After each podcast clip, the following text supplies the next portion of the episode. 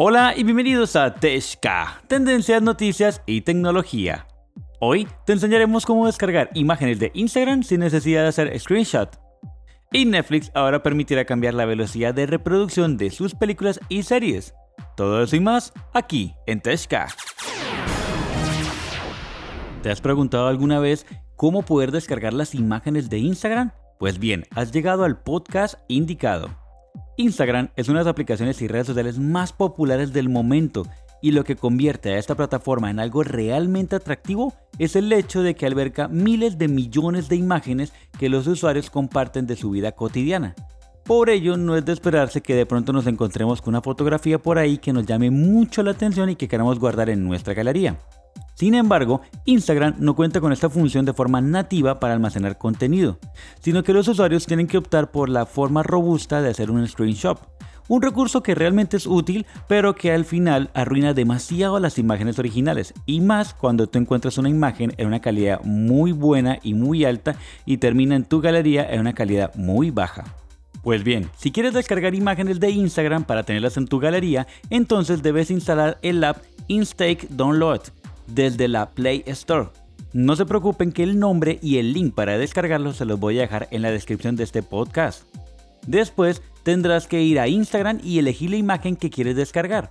Cuando hayas seleccionado, pulsa los tres puntos alineados que aparecen en la parte superior derecha de la fotografía. Automáticamente se desplegará un menú en el que deberás seleccionar copiar enlace, como si fueras a compartir la publicación con alguno de tus amigos. El enlace quedará guardado en el portapapel como todos sabemos y posteriormente debes ingresar a la aplicación Instake Download que descargaste previamente. Allí verás una barra en la que debes pegar el link de la imagen. La pegas y luego le das pulsar en descargar y listo. Cuando vayas a tu galería verás la imagen y ya estará almacenada en tu galería de fotos sin necesidad de hacer screenshot ni recortar una manera mucho más fácil y sobre todo que nos mantiene la calidad de la imagen original. Y bien, por otro lado, Netflix confirma para los usuarios de Android poder controlar la capacidad de velocidad de reproducción de sus películas y series.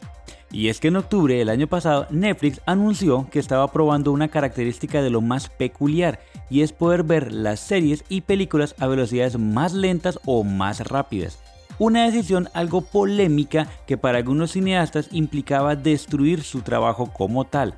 Pero las pruebas parecían haber tenido muchísimo éxito, ya que Netflix ha decidido comenzar a implementar la funcionalidad para todos los usuarios.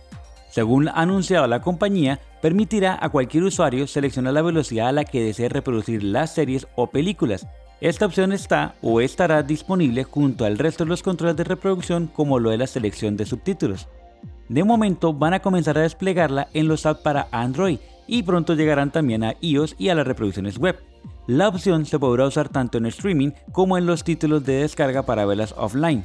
Es un despliegue paulatino que llegó apenas tan solo este lunes 3 de agosto. Esencialmente lo que permite Netflix es escoger entre 5 velocidades diferentes, 0.5, 0.75, 1 que es la velocidad normal, 1.25 y 1.50.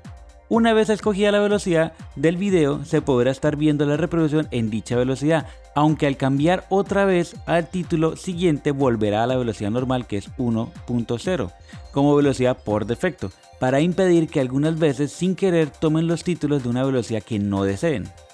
Ahora, teniendo en cuenta las preocupaciones de los creadores de dichas series y películas, Netflix ha tenido en cuenta las distintas opiniones reflejadas por los profesionales del sector audiovisual estas opiniones no han sido pocas y en líneas generales expresan que un distribuidor como lo es Netflix no debería modificar las obras al ofrecerlas al consumidor de manera distinta.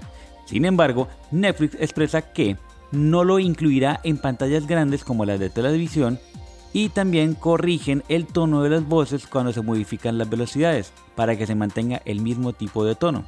Siempre se volverá a la velocidad por defecto al cambiar en cada título, argumentando que ciertas organizaciones para personas con dificultades de accesibilidad han dado la bienvenida a esta funcionalidad al permitir a determinados usuarios poder leer más fácilmente los subtítulos o tener la opción de escuchar más rápido el sonido. Y es que Netflix indica que lo más importante de todo es que las pruebas muestran que los consumidores valoran la flexibilidad que proporcionan, ya sea para volver a ver esa escena favorita o colocar un poco más lento ya que están viendo los subtítulos o que tienen dificultades auditivas.